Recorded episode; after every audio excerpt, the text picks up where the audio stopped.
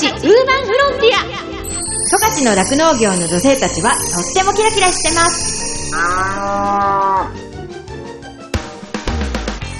広尾町で酪農家をしています。マドリンこと住倉まどかです。十勝ウーマンフロンティア。この番組は農業酪農王国十勝からキラキラしている方の活動や取り組み魅力をお伝えしていきます。今日のゲストはお二人いらっしゃいます。お二人とも広尾町出身でご実家の牧場を継いでいるお二人です。一人目は鯖江隆弘さん。高弘さんはですね広尾町出身で十和の森三愛高校を卒業されてその後浜中町で酪農ヘルパーとして働いた後に実家に収納しました。現在はですね株式会社ブルーフィッシュの代表として4人の弟さんとともに牧場経営をされています。もう一人住倉ひかるさんは広町出身のその後帯広農業高校を卒業後に酪農学園大学に進まれてで大学卒業後はアメリカで酪農研修をされてました。でその後に実家に収納しました。現在はですね有限会社ミックランデイリーの代表としてお仕事をされています。住倉ひかるくんはですね私の実の弟でありまして、えー私の実家を継いでいるということになりますね。本日は今後の疲労の酪農を担うお二人にいろいろなお話を聞いていこうと思っております。十勝ウーマンフロンティア。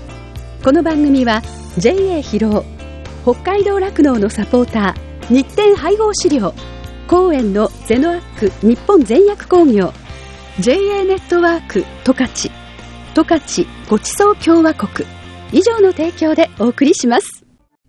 日展配合飼料は酪農家の笑顔と乳牛の健康のためにこれからも北海道の酪農をサポートしていきます。人も動物も満たされて生きる喜びを日展配合飼料。動物未来見つめる広がる。ゼノアック日本全薬工業は動物が持っている未来の可能性を見つめ見出し。動物と人間との関係が今よりもっと輝かしく素晴らしいものに広がっていけるようチャレンジし続けます。十勝ウーマンフロンティア。十勝の酪農業の女性たちはとってもキラキラしてます。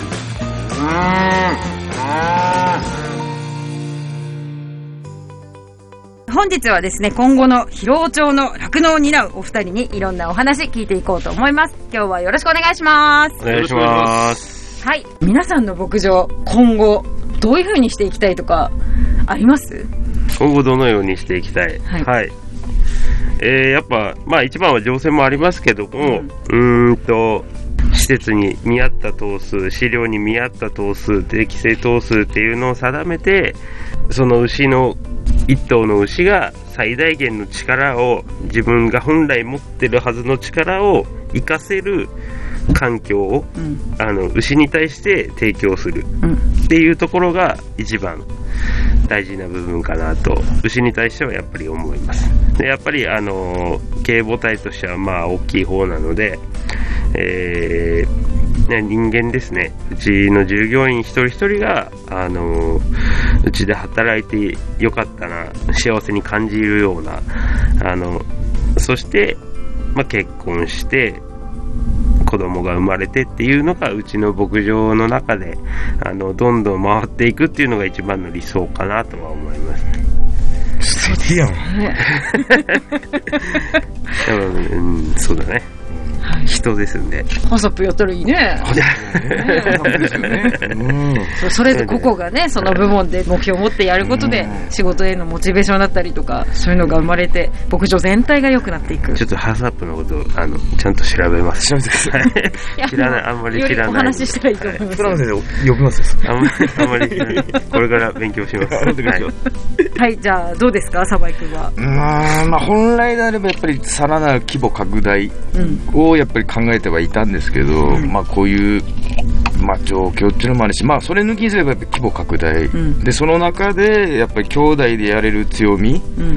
一人一人のまあ個性だったりをこう得意分野生かしながら、今町内で何件かその、粗飼料の収穫作業を頼まれたりして、うんうんうん。おやらせてもらっめっちゃ評判いいようちの近所の人たち。あありがとうございます。やらせてもらってて、まあ、違う面でのその収入というか、んうんうん。だからまあ、コントラ部門って言ったら変ですけど、うん。まあそういうところを少し拡大したりとか、まあその夢でいくとやっぱり6次産業にちょっとやりたいなっていうのも弟の中にはいるんで、まあそういう中でまあ地元の企業とかと、まあ協力し合いながらこうやっていければ、まあなんかこう自分の牧場を起点にこう何か地域的な雇用が生まれればん。またいいことなのかなと思ったりして、サバイ山頂もいい場所ですからね。そうなよく言われるんですけどね 国道にもね、すぐそばで。すぐ不要の町なんで、うん。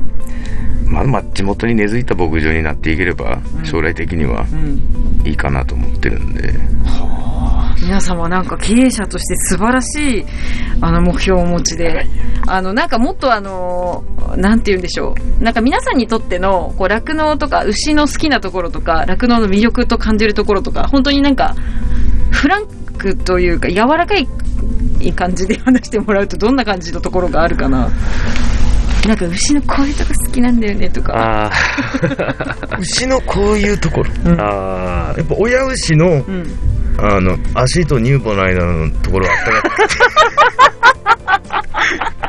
そういうことじゃないです。あ、そういうところ、そういうところ。そうですよね。なんか、ふ、ふとしたところに、はってこう癒されたりとか、ああー、嬉しいとか、ああ、かわいいとか、なんかこう、牛屋さんでよかったみたいな風に感じるところ。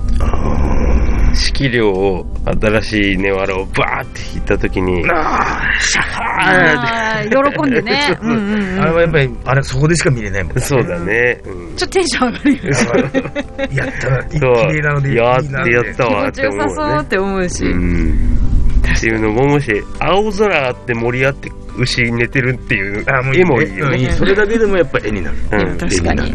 そういう絵がいいよね。うんそう、あれね、みんなそれぞれ、あの、牧場のインスタグラムありますしね。あそうですね。そうですね。そうですはい。はい。ミックランデイリーは委託してるんでしたっけ？そうです。おしゃれだもんね。僕個人はあの SNS が苦手な部分がありますので あの委託してあのうちの牧場はこういうところがあるよっていうのをプロの 方にやっていただいてる。ミックランデイリーで調べてインスタで最初出たら、あれ、なんていうの、それぞれの投稿がこうくっついたら、ああ絵になる一つの絵になるみたいな。やつとかありますよね。ああいうのもあのその打ち合わせをしながらややらせてもらってます。可愛らしい牛の表情がそれぞれ出てるような、あの、感じだったりとかしますよね。はい。でね、あの、ブルーフィッシュのインスタは、母親が。お母様がそうです。そうなんだ。やってるんですよね。そうそうなんです。そう、牛のこととかもそうだし、なんかその、お孫さんたちとかが出てたりとか。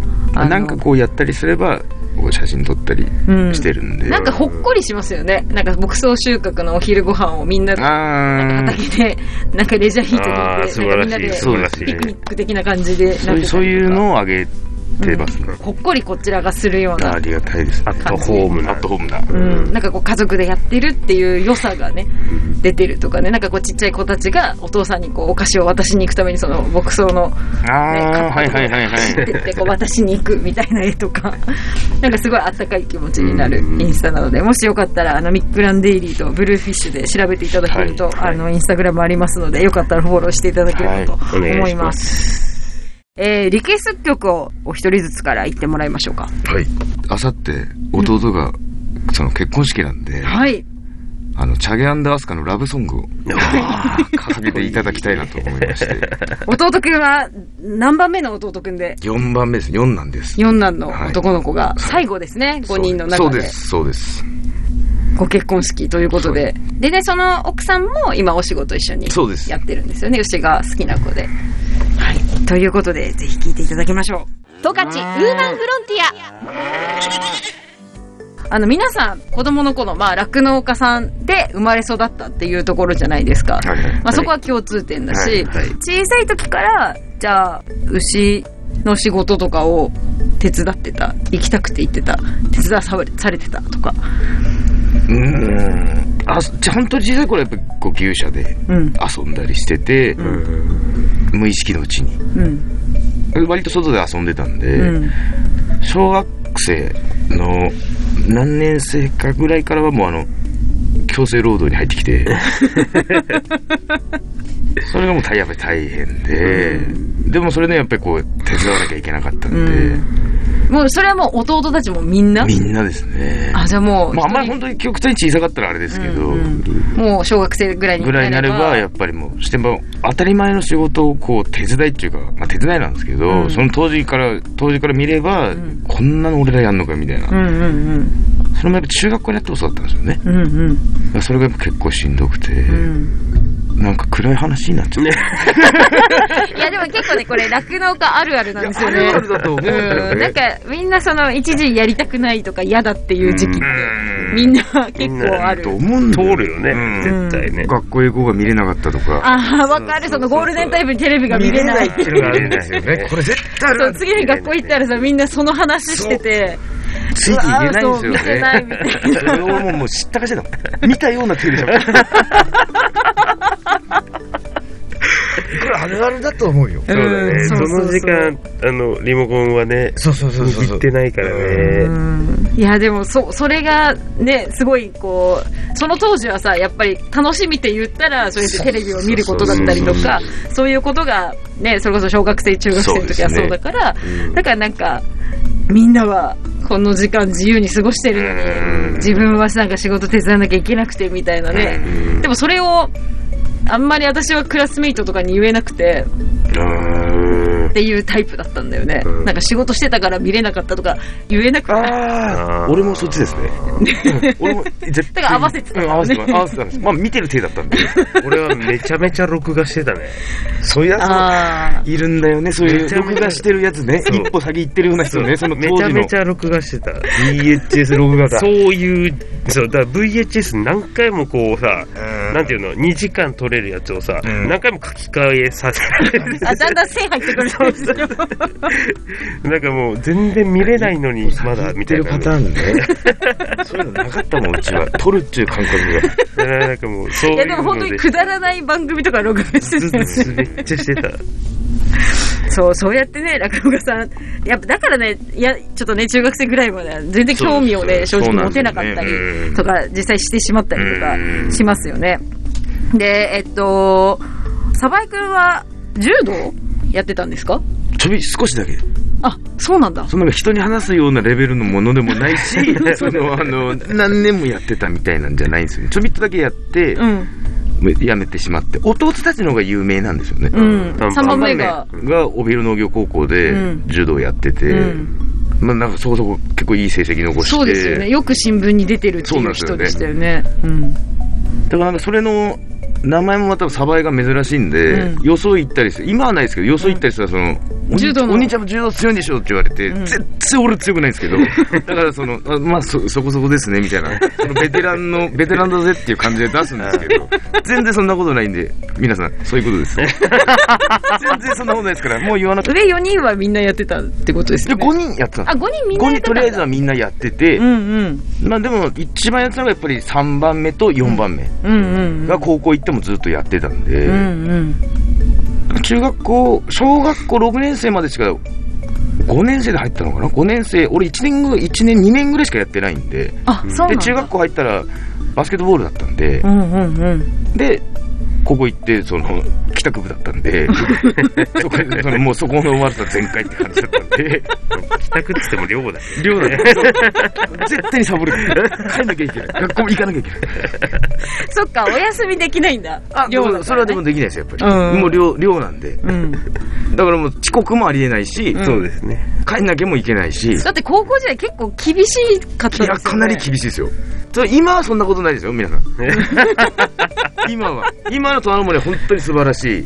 寮も綺麗になって、うんうんその、志高い若者たちがうん。集まる ところになってるんで、当時、と本当に当時はやっぱり厳しかったですね。うんでもそこでね、こう決められた時間で動かなきゃいけないっていうことだったりとか、まあその、いろんな決められた中でこう、外そう外そうとしてたそうなんですよね。ルールがあるから破りたくなるんですね。もうただでさえ寮のルールがあるのに、うんやっぱこう先輩方からのルールもあったりして、それがすごく大変だ当時はその上下関係がねすごい厳しかったねマニュアル化されてないルールルールが載ってない。ハザップに載ってない。載ってないルールルールがもうすごくて。まあでもそれのおかげでよく言えばやっぱりきちんとした上下関係が、うんうん挨拶だとか、うんうんそういうのをちょっとまあ学べたっていうか、うんそれは良かったんですけど、んでまあ、今はすごく綺麗で素晴らしいところです。本当に先生方は良くて。本当にどうですよ。施設も整ってるし、うんうん変わらずやっぱり実習もあるんで、うんそっかじゃあ柔道はそんなにお兄ちゃんはさほどってことだったんですねいやうんもう全然銃の字の字も柔らの道は進んでません。もうだからもうお恥ずかしくてそれ以上話せないぐらいやってます。ヒカルくんはね高校時代からねラグビー部だったんですよね。そうですね、はい。高校、大学、ラグビー、7年うん。やりました。かの有名なあのリーチマイケルと、ね。同い年なので、対戦する機会はありました。ねだから高校時代のリーチマイケルは細っこかったですもんね。高校1年生の時の1年生大会っていうのが、各高校とか地区の1年生だけが集まる大会みたいなのがあって、その時に初めてリー。チマイケルと戦ったことがあります。いつも当時は涙目で 多分あの来たばっかりだから日本に、ああれどこの国の人でしたっけ？ニュージーランドだあニュージーランドだ。うん。うん細くてでもでかくてみたいな、ともう一人外国人がいたんだけど、そっちの方がやっべえなって感じだった。当時は。うん。でも2年生になったら人が変わったようにね。強く強くそうボール。持ったらさトライするまでね離さないぐらいのへ圧倒的な感フィジじはカルですか？フィジカルだ。フィジカルともうテクニックと両方ガラッと変わっちゃって。でもある意味じゃあリーチマイケルも高校生から新たな世界に。そうですね。チャレンジして入ってで結局日本の代表にまでなってキャプテンをやってうん。自慢の一つではありますね。そうですよね。ワールドカップの。そうですね。もうあれで花開いたようなうん。形ですよね、だってそれもあって一回見に行ったんですよね日本でワールドカップやった時。あその2019年うん。の日本開催の時に札幌ドームでやった試合を観戦しに行ってうん。最高に楽しかったですね。